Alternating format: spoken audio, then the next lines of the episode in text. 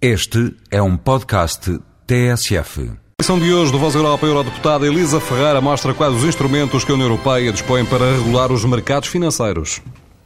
Basicamente, os instrumentos passam por uh, três níveis: uma ação dos bancos centrais europeus e do banco, dos bancos centrais dos países membros e do Banco Central Europeu, portanto, bancos nacionais, bancos centrais nacionais, Banco de Portugal, por exemplo, e o Banco Central, o Banco Central Europeu.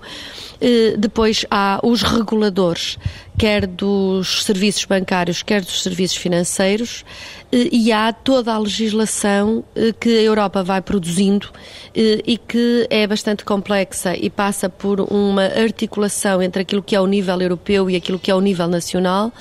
hum, de regras que obrigam à transparência, a evitar o abuso de posição dominante, eh, portanto, que no fundo eh, criam mecanismos de regulação e transparência nestes mercados. Agora, eh, é evidente que nem tudo está feito, nós estamos permanentemente a tentar encontrar o equilíbrio certo entre hum, a liberdade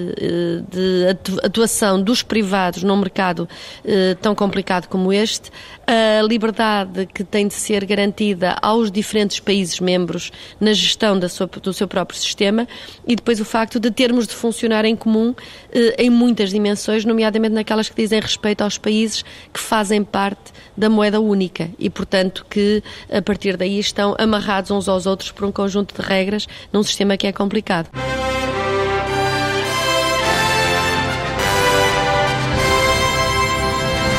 Voz Europa na TSF.